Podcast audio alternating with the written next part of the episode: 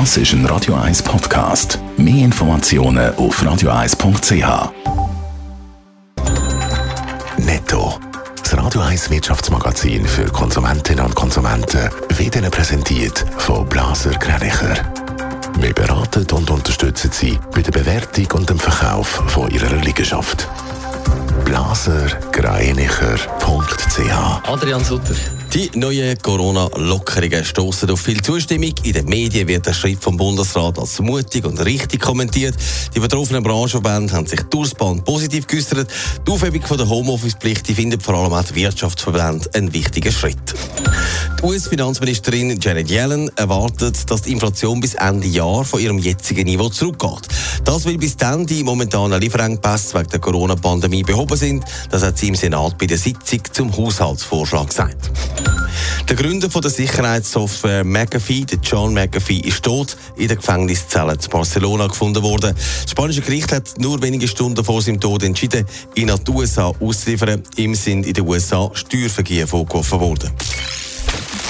Es gibt einen Haufen Normalität, die da zurückkommt, wenn dann am Samstag die neuesten Lockerungen von der Corona-Massnahmen in Kraft treten. Adrian Sutter, gerade auch bei den Wirtschaftsverbänden schnauft man dort durch. Ja, und zwar in doppelter Hinsicht schnauft man durch, weil man ja ab dann nicht mehr unbedingt muss eine Maske anlegen beim Arbeiten.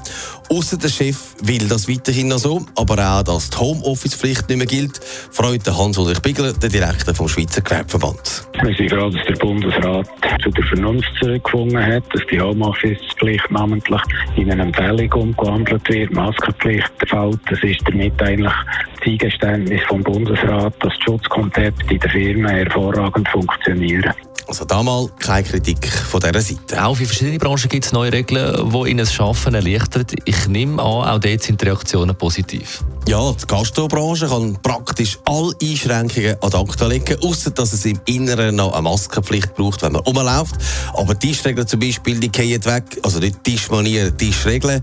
Und das ist erfreulich, sagt der Casimir Platzer, der Präsident von GastroSwiss. Im Innenbereich haben wir bis jetzt nur mit vier Tischen arbeiten und jetzt die Aufhebung von dieser Beschränkung von der Größe der Gästegruppe, die ist für viele, viele Betriebe sehr wichtig. Also das ist für die Wirtschaftlichkeit sicher gut. Und durchschnaufen können auch die, die nach dem Arbeiten gerne ins Fitnesscenter gehen, dort ein bisschen pumpen. Auch dort fällt Maskenpflicht und das freut Claude Ammann vom Verband der Fitnesscenter. Die Regeln sind schon sehr störend gewesen. Weil es ist schon so, dass auch vor allem die Leute, die halt vielleicht nicht so sportlich sind und eine Maske müssen für das Krafttraining vor allem äh, vor grossen Problemen gestanden sind, weil sie einfach keine Luft bekommen haben oder sogar auch, dass es nicht unbedingt gesundheitsfördernd war. Sie hoffen jetzt auch, dass wieder mehr Leute in die Fitnesscenter kommen, wenn die Maske nicht mehr muss getragen werden beim Spörteln. Netto. Das Radio 1 Wirtschaftsmagazin für Konsumentinnen und Konsumenten.